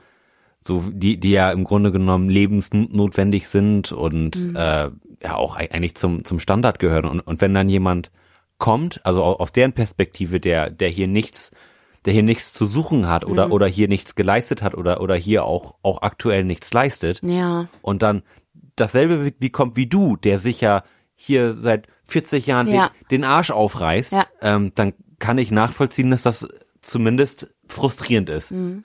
Man darf auch nicht vergessen, so nach der Wende war das ja auch so, dann sind auf einmal Unternehmer gekommen aus dem Westen, haben sich da breit gemacht im Osten mhm. und ja, haben da Leute entlassen und alles umstrukturiert und da hieß es äh, ja auch schon, ähm, die nehmen uns was weg und entlassen uns und so und dann war auch große Unzufriedenheit und ich denke mal, weil das wird dann auch auf dem Einklang gebracht. Jetzt kommen jetzt Ausländer und dann passiert jetzt dasselbe. Das hatten wir doch alles schon mal und jedes Mal kommt irgendjemand und kriegt mehr und ich glaube, die haben einfach Angst, dass da alles so um, umgestürzt wird und so. Mhm. Also ich glaube, das ist es. Ja, das, äh, das, das mache ich mir durchaus auch vorstellen. Mhm. Wobei ich auch ähm, nachvollziehen kann, dass es für, für Unternehmen jetzt zum aktuellen Zeitpunkt auch immer noch re relativ unattraktiv ist, sich, sich im Osten jetzt groß niederzulassen, halt auch wegen der Infrastruktur und dem Umstand geschuldet, dass da halt im Grunde genommen niemand wohnt. Mhm. So, wenn du dann deine mhm. Ware irgendwie an, an den Mann bringen möchtest, ja. dann hast du halt schon mal irgendwie einen harten Standortnachteil, weil du dein, weil du deinen ganzen Kram erstmal durch die halbe Republik schiffen musst, mhm. damit es überhaupt irgendwo ankommt, bei jemandem, der es haben will. Und vor allem auch noch bei jemandem, der sich im Zweifelsfall leisten kann. Mhm. Ähm, da ist man immer noch hart angeschissen. Mhm. Also das, das ist, glaube ich, ein Nachteil, den wir den wir auch noch sehr lange haben werden, auch auch gerade jetzt, wo ja aktuell die äh, Soli abgeschafft wurden. Mhm. Ja. Das gibt ja auch ab 2021 haben wir alle mehr auf dem Konto. ja. ähm, auch das ist eine Frage. War, war das gut? Ist, ist das da überhaupt so so angekommen, wie man wie man es wollte?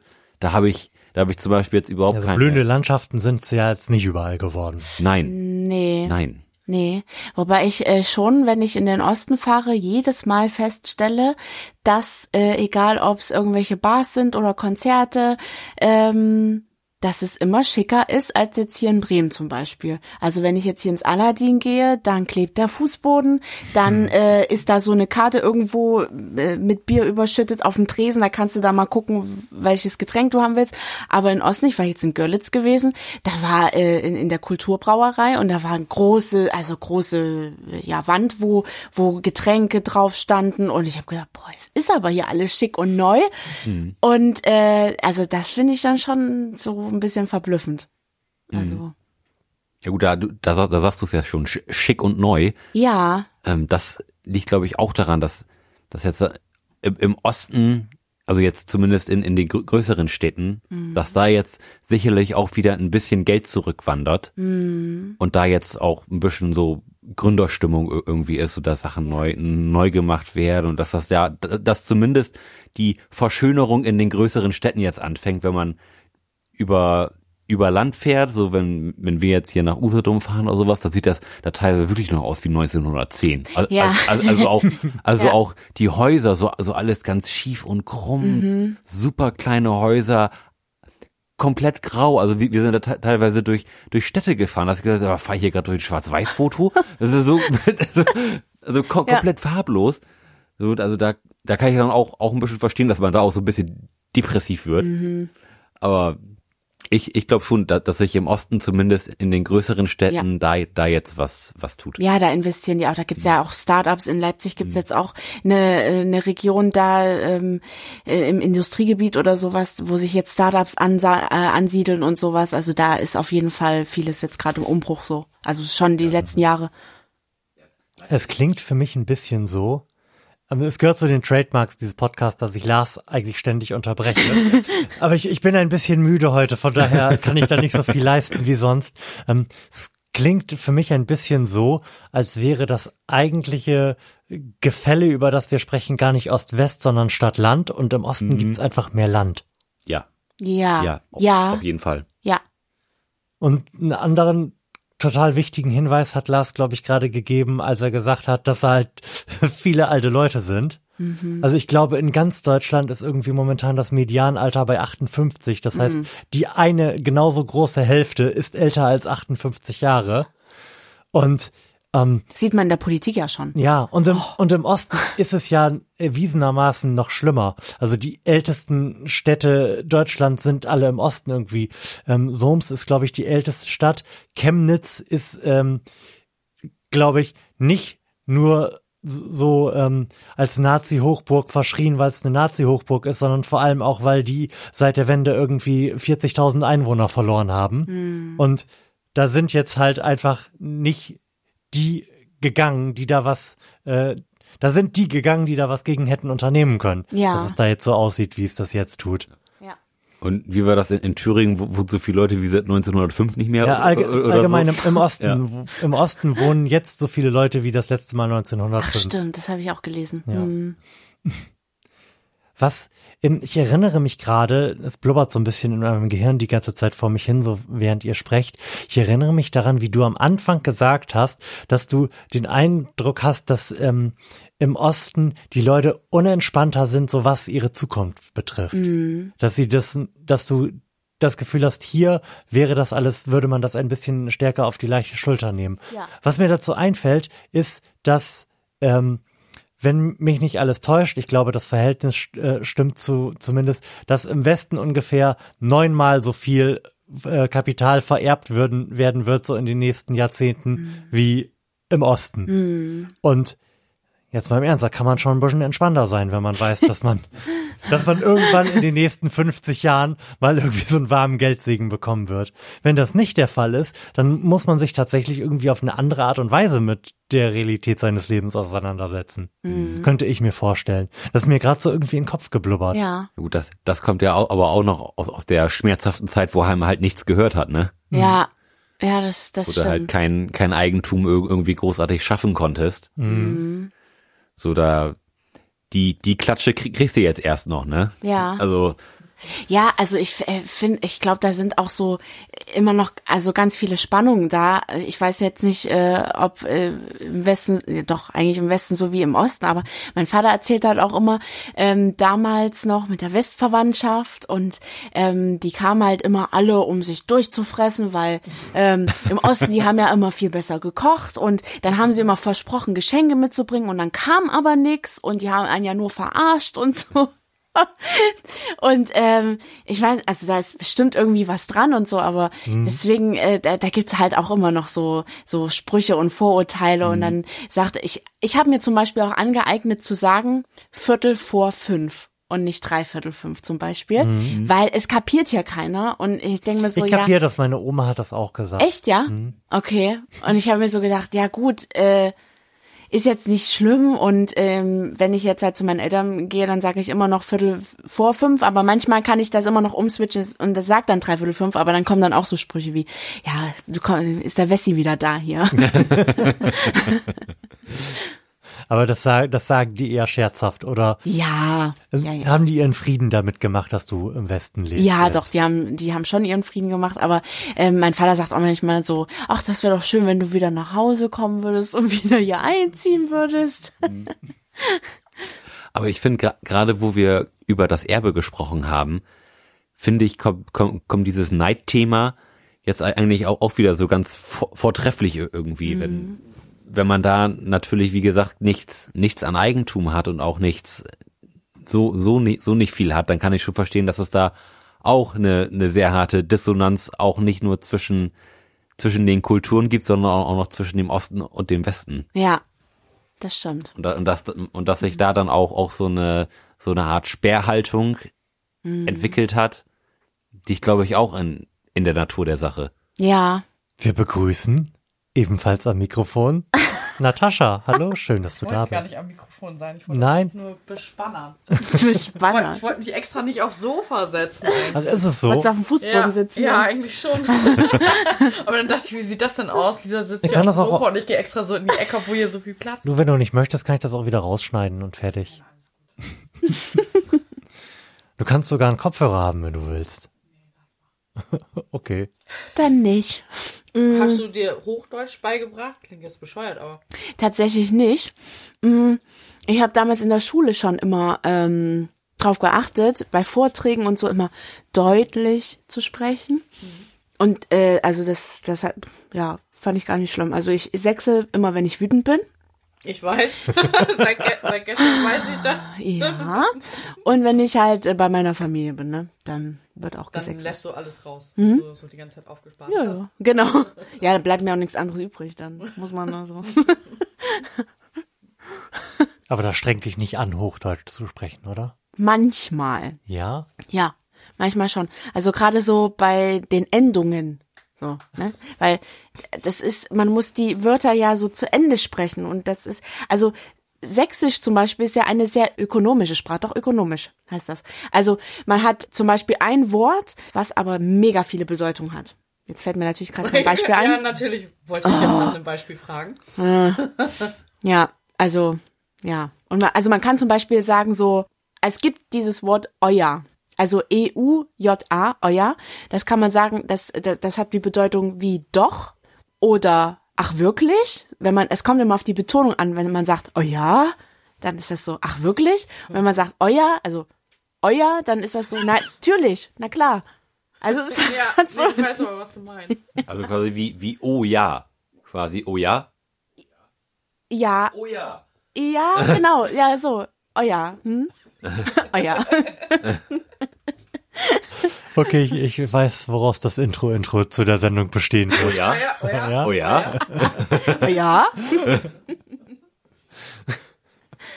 Ja, aber das finde das finde ich eigentlich witzig. Also ökonomische Sprache hätte ich jetzt gedacht in ähm, der Art und Weise, dass sie halt re- anstrengungslos zu sprechen ist, weil wenn man so die Auch. Endung wegnuschelt, ist das Genau. halt einfacher, als wenn man sich irgendwie Mühe geben muss, die so ein bisschen deutlich auszusprechen, die, die Worte. Aber da ich Sächsisch immer nur spreche, wenn ich irgendwie Sachsen parodiere, kann ich nicht beurteilen, ob das einfacher ist. Ist das einfacher? Es, das kann, macht es können viele nicht. Spaß. Es können aber viele nicht. Aber es macht mega Bock. Weil, wenn, also, die meisten, die das nachmachen, klingen dann wie Bayern oder so. Also, es klingt halt voll anders. Nee, also, also nachmachen kann ich das auch nicht. Dafür fe fehlt mir der, der regelmäßige Höreindruck. Ja, man muss so sehr im Rachen so, also, ähm, ja, sprechen. Kulturale Laute. Jetzt, jetzt müsste Florian eigentlich mal einen raushauen. Ja. Und mal. Ich müsste jetzt eigentlich sowas sagen wie, äh, Sie filmen mich ins Gesicht, wir gehen eine Straftat. Oh, das war nicht schlecht. Das war nicht schlecht, ja, das war nicht schlecht. mehr, mehr, mehr weiß ich ja im Grunde. Also mehr, mehr Zitate von wichtigen Menschen gibt's ja quasi nicht aus Sachsen. Oh, das, Ja. ist, das ist eigentlich so gemein, oder? Das Ja. sind solche Leute. Da gibt's aber ein Video, also das kann ich euch vielleicht mal schicken. Da gibt's ein Video von einem, der, das geht so für fünf Minuten oder so. Und äh, das ist auch ein Sachse und der macht, äh, der, der übersetzt so und, und lernt an, wie man sächsisch sprechen soll. Man muss so die, die Gusche nach vorne schnellen lassen, so. Und dann, ja, das ist total witzig. Kann man auch viele Worte äh, lernen, so zum Beispiel wie Musche-Bubu-Stimmung. Entschuldigung. ja. Die Musche-Bubu-Stimmung, das ist eine sehr, ähm, ja, kuschelige Stimmung, so mit Kerzenschein und Aha. Kuscheln und so. Das ist die Musche-Bubu-Stimmung. Und wenn du die Musche-Bubu-Beleuchtung anhast, dann ist dann das die Kerzen, so zum Beispiel. Das, ist ja me mega der Downer, Alter. ja. Hast du Bock auf Muschelbubu? Oh, geil. Ich habe mich gerade in der Pause schon gefragt, wie wir das sinnvoll wieder einfangen und das Gespräch wieder auf den Punkt zurückführen, an dem wir gerade in die Pause gegangen sind. Und ich denke, wir machen das einfach gar nicht. Sondern machen hier jetzt einfach weiter Blödsinn vom Mikrofon, der irgendwie tangential so irgendwie am Osten angelehnt ist. Mit Muschebubu-Stimmung Genau. sind wir da, glaube ich, auf dem richtigen Weg. Ja, die Muschelbubu-Beleuchtung ist ja auch schon an. Nee, dann müsste ich es hier vielleicht, glaube ich, noch ein bisschen schummriger machen, dass wir mehr so von dem bunten Licht von der Lichterkette dahinter uns haben. Ja, stimmt. Du hast vorhin gesagt, dass ganz viele von den Leuten, mit denen du dann so zur Schule gegangen bist oder die du aus deiner Jugend noch aus dem Osten, aus deiner Heimat kennst, wenn du da, wenn du jetzt zurückkommst und die auf der Straße siehst, sie nicht wiedererkennen würdest und ich sag mal so, vielen es nicht so gut ergangen wäre. Ist das repräsentativ so aus deiner Sicht? Oder, oder hat es der Ort, aus dem du da kommst, einfach besonders schlecht getroffen? Ähm, naja, ich glaube, Weil ich würde jetzt wieder sagen, Ja. 30 Jahre her, Leute, reißt euch mal ein bisschen zusammen. Äh, ich glaube, das ist auch wieder so ein äh, Dorf-Stadt-Ding. Und das war ja Dorf und ähm, ich glaube, da würde ich schon sagen, dass viele auf jeden Fall ähm, und auf jeden Fall alle, die da geblieben sind, dass dass dies schlecht getroffen hat, würde ich sagen. Weil ähm, ich weiß noch, als ich Kind war und wir haben da tatsächlich äh, am Markt 1 gewohnt und das war wirklich der Marktplatz da also eine Wohnung am, am, am Markt und da hat's noch geboomt. Also da war nachts, da war was los auf dem Markt, da haben sich Jugendliche getroffen, da war einfach was los. Und das wurde von Jahr zu Jahr immer schlimmer, dass da niemand mehr war. Und jetzt gehst du da lang, auch am Tag, und du siehst keine Menschenseele. Nix. Aber was aus denen jetzt geworden ist, weiß ich auch nicht. Also die müssen ja irgendwie weggezogen sein, weil sonst äh, oder die sind älter geworden, wohnen noch da und gehen halt jetzt nicht mehr auf den Marktplatz und treffen sich da. Ich weiß es nicht. Aber das ist ja auch wieder ein Phänomen, was ich auch von hier kenne. Ja. Da haben wir in der vorletzten Sendung drüber gesprochen, dass hier auch kulturell extrem lange eine Flaute gewesen ist und in meiner Jugend noch super viel los gewesen Ja. ist. Wir hatten total viele Kneipen, es gab irgendwie Konzerte jedes Wochenende und dann war das auf einmal irgendwie alles weg. Ich muss auch sagen, dass mich Delmhorst manchmal tatsächlich an äh, zu Hause Bonner erinnert. Also manchmal wirklich, wirklich. Also ich stehe manchmal da und denke mir so, ey, das ist Du kannst jetzt auch gehen, ne? Wir, wir halten hier seit Wochen die Delmenhorst-Flagge hoch und jetzt kommst du mit der Planierraube und ziehst das alles wieder einmal komplett glatt. Nein, das war ja jetzt auch nicht negativ gemeint. Nicht? Wie denn sonst? Ist Nein, doch das- schön ruhig hier, ich genieße die Ruhe. Nein, man kann nein, man kann ja auch sagen so, dass es mir ein gewisses Heim, also Heimatgefühl gibt. Also äh, so kann man das ja auch sehen, ne? Ist ja was Positives. Wenn du jetzt vorher gut über deine Heimat gesprochen hättest, wäre das was Gutes gewesen. Hab ich doch teilweise. Nee, aber auch, auch da, ich meinte das ja durchaus ernst Mhm. gerade, ähm, beschreibst du ein Phänomen, was ich auch aus, von hier kenne. Ja. Und um da wieder drauf zurückzukommen, wir haben ja keine 27 Prozent AfD. Ja. Also es ist tatsächlich so, wenn ich, also man muss das auch nochmal unterscheiden, meine Eltern wohnen in einem Dorf, bei einem Dorf, also das ist, ähm, meine Eltern wohnen in Euler, das ist der Ortsteil einer großen Kreisstadt. So. Und meine Großeltern, die wohnen in äh, Kitscher. Und da bin ich zur Schule gegangen. Das ist so drei Kilometer entfernt. Und ähm, das ist nochmal eine Kleinstadt. Also es ist gar kein Dorf, das ist eine Kleinstadt, Kitscher. Und äh, da gibt es halt wirklich so an jeder zweiten Laterne irgendwelche Nazi-Sticker. Also das, da sieht man, und man sieht halt zwielichtige Gestalten, die da auf der Straße rumlaufen, wo du sagen würdest, ach, dem möchtest du jetzt eigentlich nicht begegnen. Also die sehen halt schon komisch aus. So ein bisschen Schlägertypen und so. Also da würde ich sagen, dass das Klischee da bedient ist. Dann wieder in anderen Städten sieht's wieder anders aus.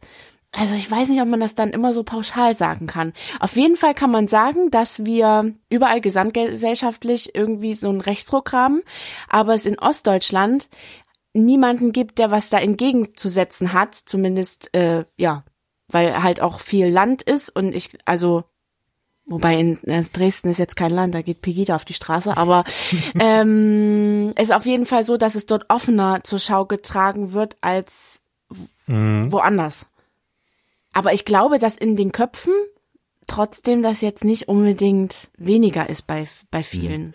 Würdest du sagen, dass der Osten sich aufgegeben hat? Also dass, der- dass der Osten sich jetzt quasi selbst in seinem Selbstmitleid ersäuft? Nee, das würde ich nicht sagen. Weil, also ich glaube, das ist auch so ein Generationsding, dass äh, viele ältere Menschen halt sagen, oh, bringt ja eh alles nix und die Politik macht ja eh alle nix und wieso sollte ich denn jetzt noch wählen gehen, wieso sollte ich was machen? Ich alleine kann ja eh nix ausrichten. Aber ähm, es kommen ja auch wieder viele Leute dahin, also äh, wie zu, zum Beispiel Ja. Leipzig boomt oder äh, kommen Studenten hin, dann kommen andere aus dem Westen hin oder weiß ich nicht, das ist halt alles dann doch im Umbruch und äh, je jünger die Leute sind, desto weniger politikverdrossen sind sie, würde ich sagen. Mhm. Gut, aber da sprichst du jetzt ja auch von den Zugezogenen. Das sind ja, Hm. das, das sind ja nicht die o o Original Ossis, Nee, weil die Or Original Ossis ja weggezogen sind. Also die viele. die die es geschafft haben. die äh, äh, ja, die die es geschafft haben oder die die halt eine Perspektive gesucht haben. Also einige sind auch da geblieben, aber viele sind halt auch weggezogen. Aber es kommen auch viele auch wieder zurück. Das habe ich auch äh, mitbekommen. Also die kommen auch wieder zurück, weil äh, aus verschiedenen Gründen. Mhm. Familie, Freunde, doch einen Job gefunden Mhm. und ähm, Aber die kommen dann sicherlich auch in irgendeiner Form als veränderte Menschen zurück, oder?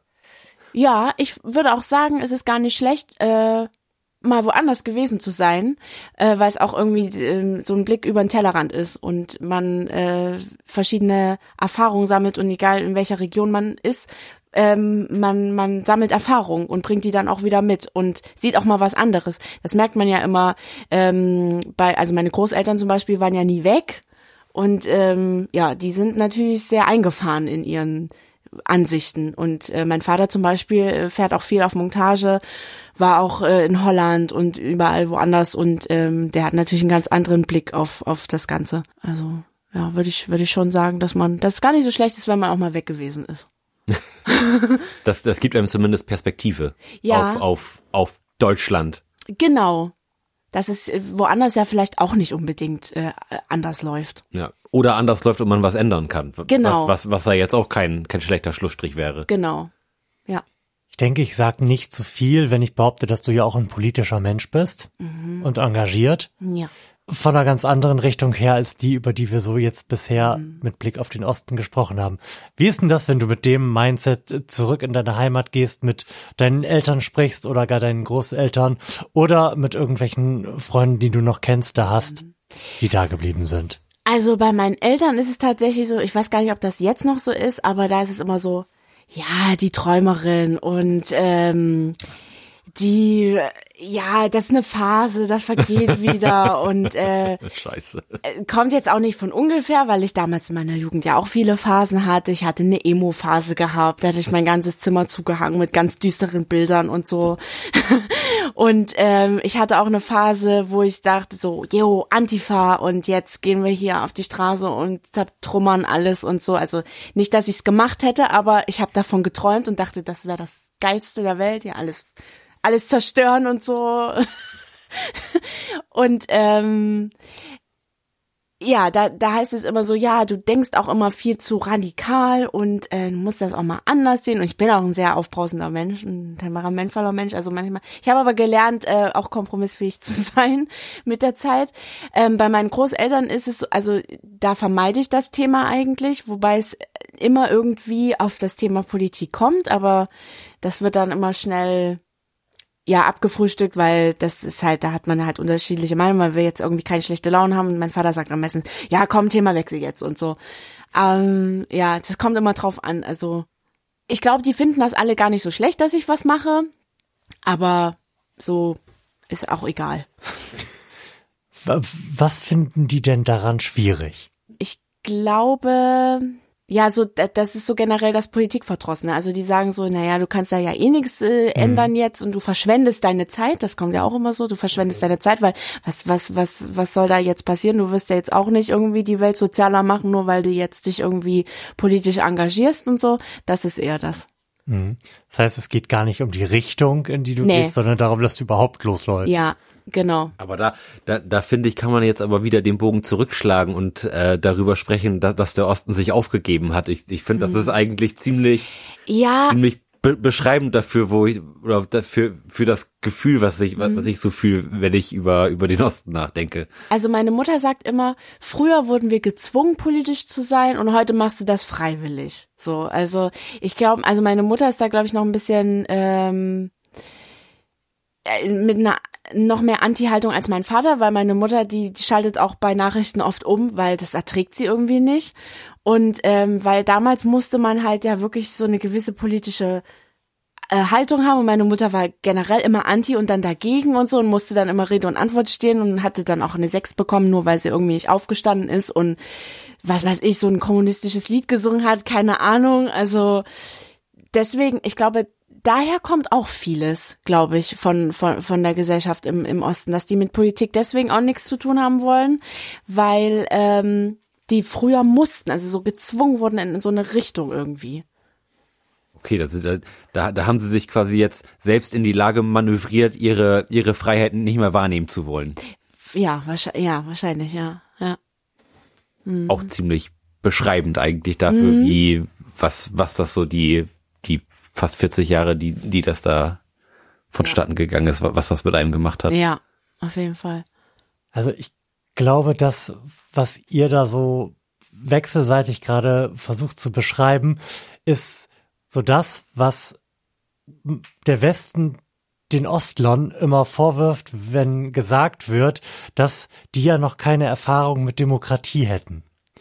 Das ist der Umstand, dass in der DDR, dadurch, dass, dass es so eine gewisse Art, wie du sagst, Zwangspolitisierung gegeben hat, die man irgendwie vorspielen musste, mhm. ist da aber im, als Reaktion darauf einen relativ starken Rückzug so ins Private gegeben hat. Ja. Man musste zwar so tun, als wäre man auf SED-Linie und möglicherweise ist irgendwie dein, dein Nachbar ein Stasi-Spitzel gewesen, also benimmst du dich entsprechend. Mhm. Ähm, aber im Grunde hat der Staat ja, sofern du nicht aufgemuckt hast und dich entsprechend verhalten hast, ganz gut für dich gesorgt mhm. und du bist im Privaten dann gut klargekommen. Ja.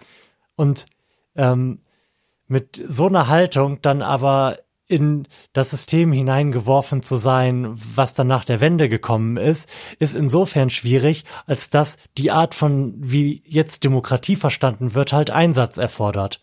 Früher ja. in, in der DDR ist es halt so gewesen, dass du, ich habe keine Ahnung, wie Legislaturen da gewesen sind, aber alle vier oder fünf Jahre dein Kreuz bei der SED gemacht hast und dann hat sich nichts verändert. Es wurde sich irgendwie um dich gekümmert und ähm, wir waren ja auch vorhin bei den guten Sachen. Hm. Du, du hattest einen Job, du hattest einen ja. Kita-Platz ja. und ansonsten Mangel, aber den hatten alle. Ja. Ne? Und heute ist aber die Art, wie wir hier Demokratie organisieren eine total andere.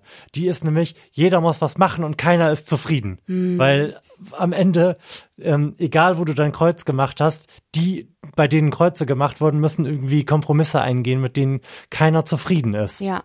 Und wenn du das genau andersrum gewohnt gewesen bist, sehr wenig Einsatz für einen okayen Outcome, aber heute relativ viel Einsatz für einen eher schlechten Outcome erwartet wird, dann kann ich irgendwie verstehen, dass da Frustration daraus erwächst. Mhm. Und ich habe so ein bisschen das Gefühl, dass gerade Lars das diese, diese Haltung beschreibt mhm. mit, der hat, die haben sich aufgegeben. Ich glaube nicht, dass die sich aufgegeben haben, sondern dass sie halt einfach, dass da vielfach einfach gesehen wird, dass das nicht wie, wie erwartet funktioniert. Mhm. Ich glaube auch, die erwarten was, was eigentlich selbstverständlich sein sollte, nämlich dass der Staat ja eine gewisse Fürsorgepflicht hat, also gerade was Familie angeht mhm. und Absicherung und das ja, das, das gab es ja in der DDR und ich glaube, mhm. das haben die auch erwartet, dass das so weitergeht und dann sind die in der Realität aufgewacht und haben gemerkt, oh, so läuft's aber nicht. Es gab auch, es gab jetzt mal so eine, äh, eine Doku auf ARD, das war, war glaube ich eine fünfteilige Doku und da ging es auch darum, wie der Westen ähm, äh, den Osten irgendwie verarscht hat, weil die nicht wussten wussten, wie man zum Beispiel auch mit Geld umgeht. Und mhm. dann gab es ja irgendwie an jeder Ecke irgendwelche ähm, Schmuggler und die haben denen dann irgendwas erzählt von mir, ja, jetzt kannst du das gewinnen und so, wenn du mir dann Geld gibst. Und die haben einfach das Geld dann gegeben und wurden mhm. dadurch eigentlich beschissen irgendwie. Da, auch das nochmal so zu lernen. Und deswegen kommt wahrscheinlich auch dieses Vorurteil, die Ossis sind alle dumm, weil die mussten ja erstmal lernen, klarzukommen in diesem neuen System, dass es ja ganz anders läuft, dass du dich eben nicht zurücklehnen kannst und sagen kannst, ja, ich habe jetzt meine Wohnung und meinen Job. Mein Vater erzählt manchmal Geschichten, so damals im Tagebau, die haben teilweise zwei Stunden auf Arbeit einfach nur geschlafen, weil ja, es war, gab halt jetzt erstmal nichts zu tun, aber es war auch nicht schlimm, weil du hast dein Geld halt mhm. trotzdem bekommen, so. Das, das finde ich auch irgendwie krass. Und äh, die waren, ich weiß jetzt gar nicht, ob die jetzt entspannter waren als heute. Ich würde mal sagen, ja, irgendwie. Aber. Das muss bei Vollbeschäftigung so gewesen sein. Ja. Also das finde ich auch immer ganz krass, so, die Stories. Ich glaube auch, dass zu den größeren Enttäuschungsfaktoren der Wende für den Osten gehört, dass die ja faktisch in einem anderen System angekommen sind, als in das, in das sie hinein ja. wollten. Mhm. Wenn, wenn du in den 80er Jahren Westfernsehen geguckt hast, mhm. dann, dann hast du eine, eine Welt erlebt, die es dann in den 90er Jahren ja praktisch auch im Westen schon nicht mehr gab. Mhm. Wenn du in den 80er Jahren Westfernsehen geguckt hast, dann waren selbst die Armen in der Lindenstraße haben in irgendwelchen Villen gewohnt im Grunde. Ja. Und du bist dann aber in quasi, du bist dann aber in die äh, kurz vor kurz vor Hartz IV und äh, Rot-Grün-Ära, wo irgendwie der Neoliberalismus schon so ein bisschen um sich gegriffen hatte, reingeschlittert. Ja. Also die sind halt nicht in dieses System gelandet, in das sie, glaube ich, hinein wollten. Mm. Ja, denke ich auch. Gut, da habe ich alles gesagt.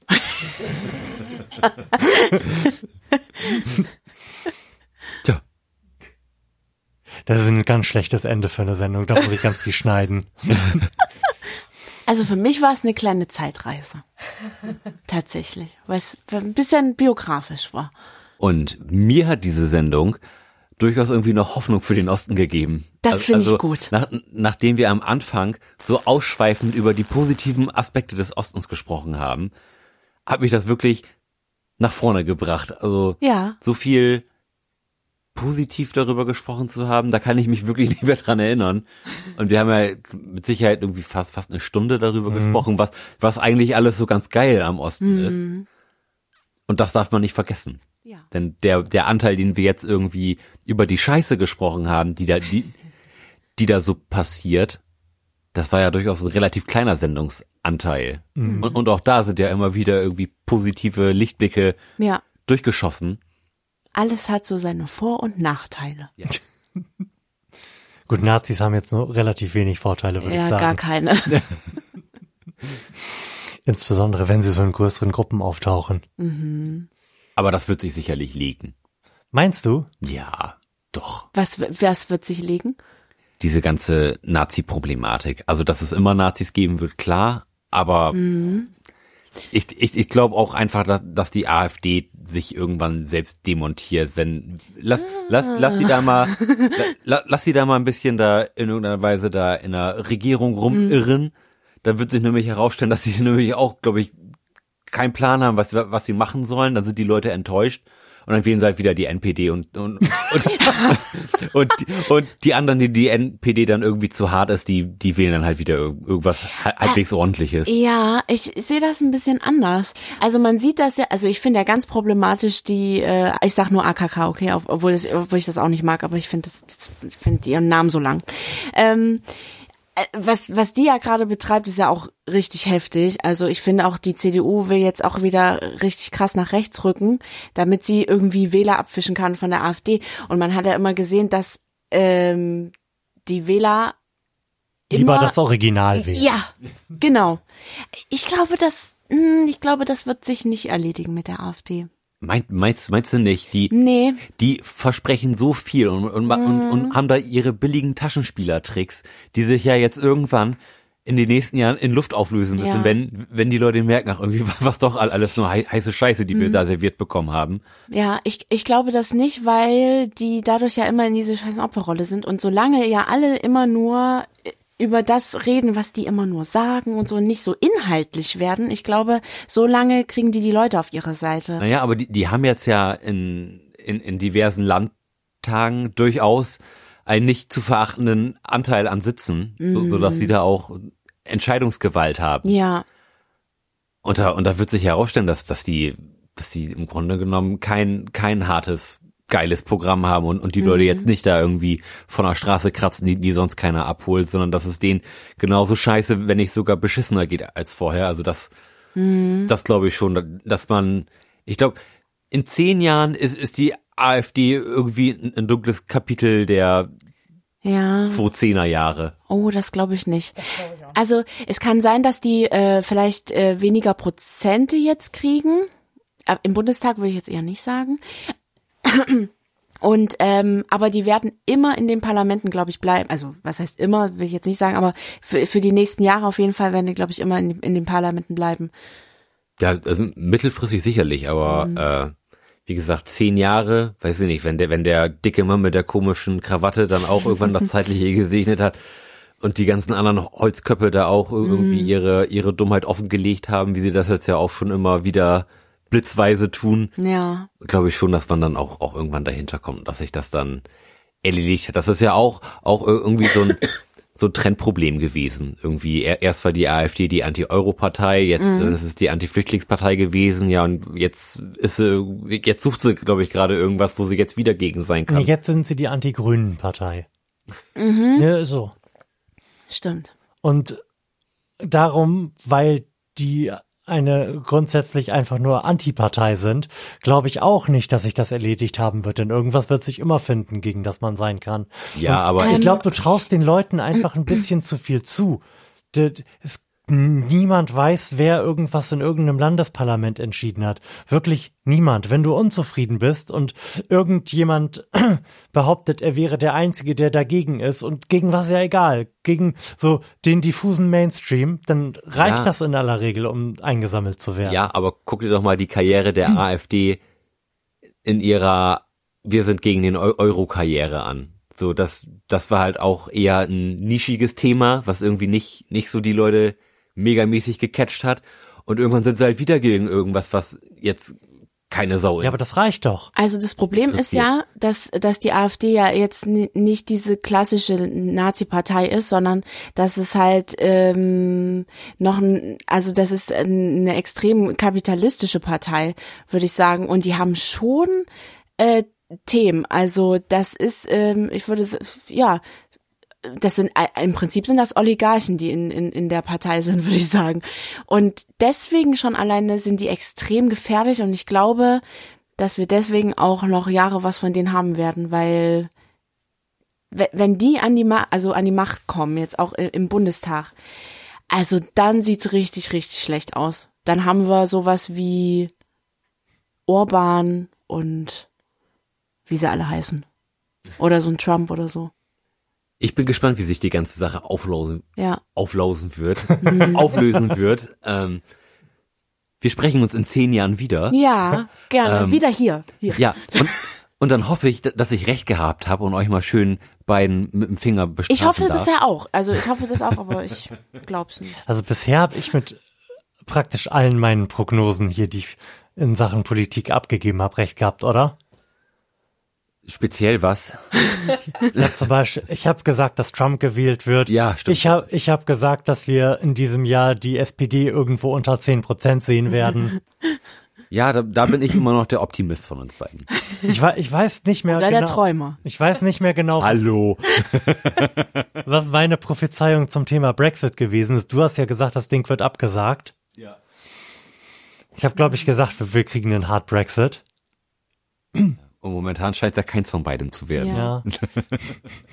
Also bisher habe ich einen ganz guten Track Record und du eher nicht so. Ja, Aber weißt du, ich, vielleicht gleicht sich das ja ich aus. poker hab auch- auf, auf die lange Bank. Weißt du, du, du holst dir den, den, den kurzfristigen Erfolg. Wir sprechen uns in zehn Jahren, dann, dann bin ich hier der große Gewinner. Also ich glaube, wenn du recht hast, dann sind wir ja alle die großen Gewinner. Ja, das denke ich auch. Win-win. Also, Lisa, vielen Dank, dass du da gewesen bist. Danke auch, hat sehr Spaß gemacht. Lars, vielen Dank, dass du da gewesen bist und äh, die Moderationsfahne hochgehalten hast. Ich war ja ein bisschen zu müde, um hier am Limit zu performen. Ach, hör auf. Und das war die 116. Ausgabe des Florian Primel Podcast. Bis zum nächsten Mal. Tschüss. Tschüss. Tschüss.